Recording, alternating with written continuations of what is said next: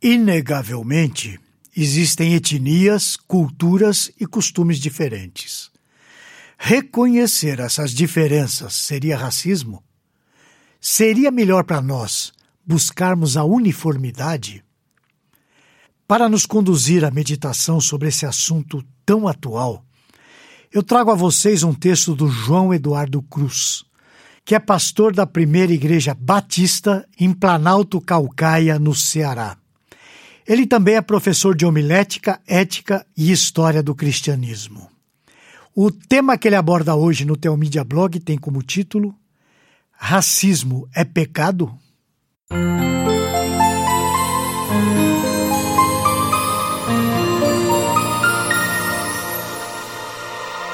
Vamos abordar um tema de extrema gravidade: o racismo.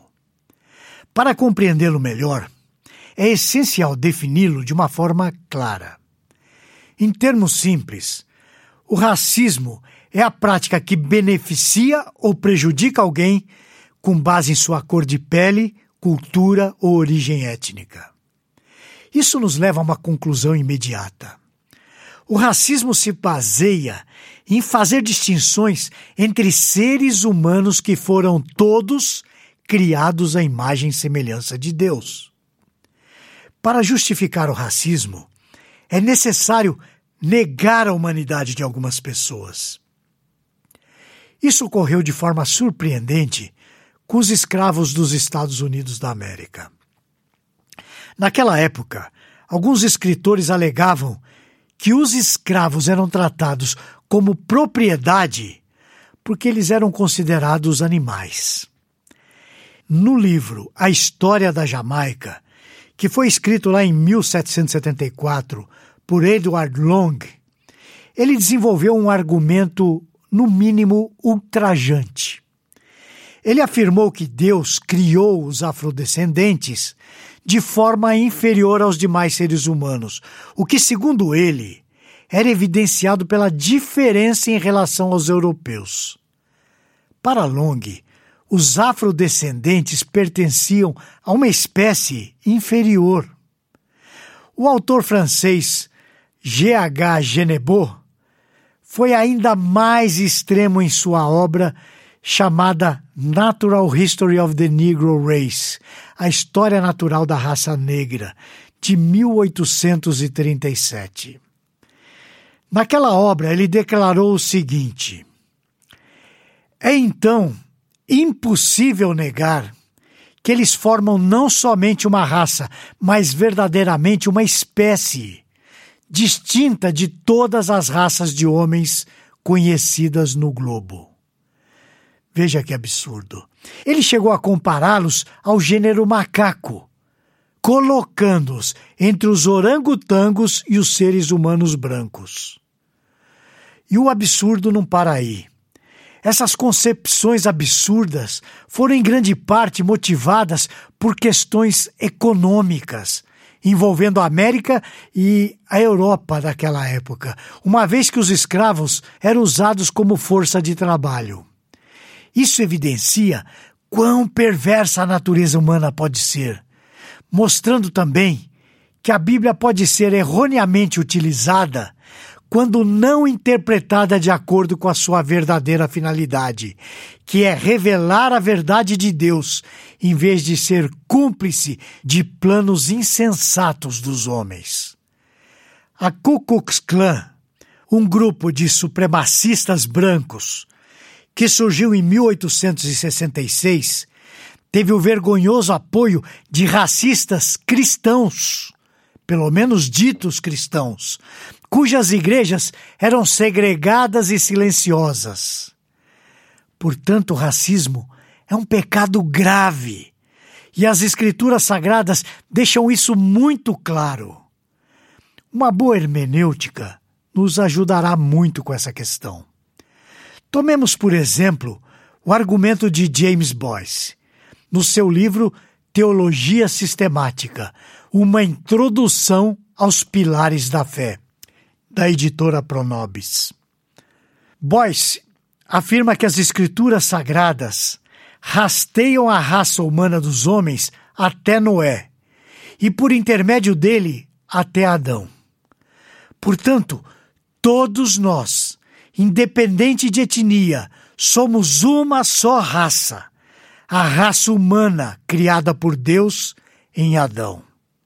Gênesis, no capítulo 1, versículo 26, diz o seguinte: Também disse Deus: Façamos o homem à nossa imagem, conforme a nossa semelhança. As Escrituras não falam apenas de toda a humanidade pertencer a essa raça adâmica. Também declaram expressamente: de um só homem, Deus fez todas as nações para habitarem sobre a face da terra. Isso está registrado em Atos no capítulo 17, versículo 26.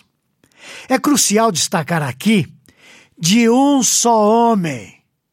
Paulo dirigia essas palavras aos atenienses, que reivindicavam uma origem especial e separada para eles. Também é importante notar o que diz a carta aos Gálatas no capítulo 3, versículo 28. De Sarte não pode haver judeu nem grego, nem escravo e nem liberto, nem homem nem mulher, porque todos vós sois um em Cristo Jesus. Isso indica que na redenção também há uma unidade. Na teologia da redenção de Paulo, Cristo é o segundo Adão. Vamos ver isso em 1 Coríntios, no capítulo 15, versículos 45 a 49. O primeiro Adão foi feito alma vivente. O último Adão, porém, é espírito vivificante. A partir disso, podemos entender o plano de Deus para a diversificação cultural no novo céu e na nova terra. As nações andarão mediante a sua luz, e os reis da terra lhe trazem a sua glória, e lhe trarão a glória e a honra das nações. Apocalipse, capítulo 21, versículos 24 e 26.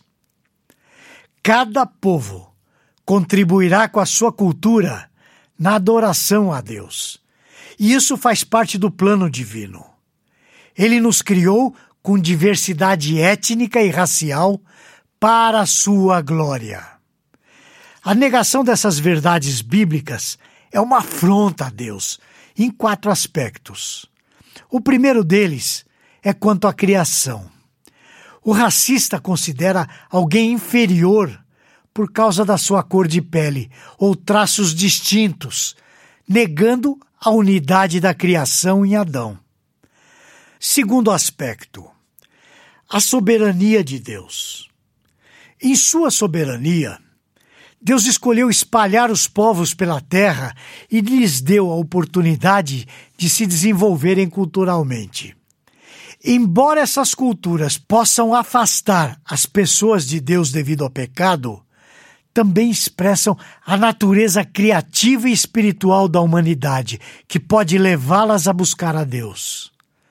Terceiro traço: a revelação. Deus deseja se revelar às pessoas de toda a tribo, língua, povo e nação, conforme está lá em Apocalipse no capítulo 5, versículo 9. Negar essa verdade é uma afronta a Deus. Quarto traço: a redenção. Na redenção, todos se tornam um em Cristo. Romanos capítulo 12, versículo 5. Assim também nós, quanto muitos, somos um só corpo em Cristo e membros uns dos outros. Ver alguém excluído dessa unidade devido ao racismo é contrário ao que Cristo oferece.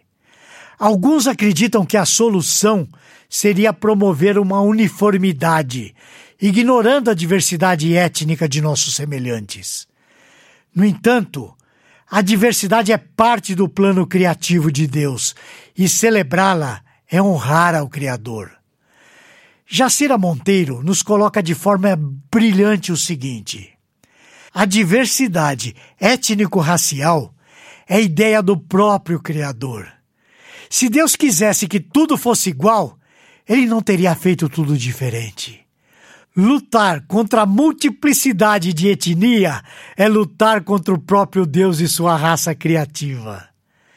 Isso está no livro da Jacira Monteiro, O Estigma da Cor. Como o racismo fere os dois grandes mandamentos, da editora Quitanda. O Evangelho nos ensina que as nossas diferenças étnicas e raciais são parte do poder criativo de Deus. E um dia, diante do seu trono de glória, nós celebraremos a diversidade das pessoas redimidas pelo Cordeiro. Apocalipse, no capítulo 7, nos versículos 9 e 10, diz o seguinte: Depois dessas coisas, vi, e eis grande multidão que ninguém podia enumerar, de todas as nações, tribos, povos e línguas, em pé diante do trono e diante do cordeiro, vestido de vestiduras brancas, com palmas nas mãos. E clamavam em grande voz, dizendo: Ao nosso Deus, que se assenta no trono, e ao cordeiro, pertence a salvação. Se somos cristãos autênticos, devemos seguir a Bíblia como a nossa regra de conduta, em vez de nos conformar com os comportamentos socialmente aceitos. Devemos nos posicionar a favor do que glorifica a Deus, e a diversidade étnica e racial é um meio de celebrar o Criador. Para concluir, eu compartilho as palavras da Jacira Monteiro. O racismo é pecado, é uma falha moral. Nesse sentido, na matéria de ética cristã, deve-se lutar contra o racismo, tanto em sua expressão individual quanto em sua expressão sistemática. O racismo é um rebelde atentado contra os dois grandes mandamentos do Senhor Jesus Cristo: o de amar a Deus sobre todas as coisas e o de amar o próximo como a si mesmo. Nenhuma diferença étnica deve nos levar, e eu me refiro a nós cristãos, deve nos levar a fazer distinções sociais. Isso não está absolutamente de acordo com o ensinamento do Evangelho de Jesus. Até a próxima, se o Senhor o permitir. Esse e outros assuntos você encontra no Teomídia Blog. Lá você poderá ler ou ouvir artigos sobre igreja, teologia, apologética, evangelismo e outros assuntos relacionados com a sua vida cristã. Anote aí o endereço: teomídia.blog.br. Conheça também o Teomídia Cast, presente nos principais aplicativos de podcast para o seu celular. E finalmente, você precisa conhecer a Teomídia, a plataforma de vídeos cristãos por assinatura. E agora com uma novidade: você pode fazer a sua assinatura de graça. É isso mesmo. Basta digitar teomídia.com. E lembre-se, Teomídia, conteúdo cristão para o seu crescimento espiritual. Você assiste, quando quiser, onde quiser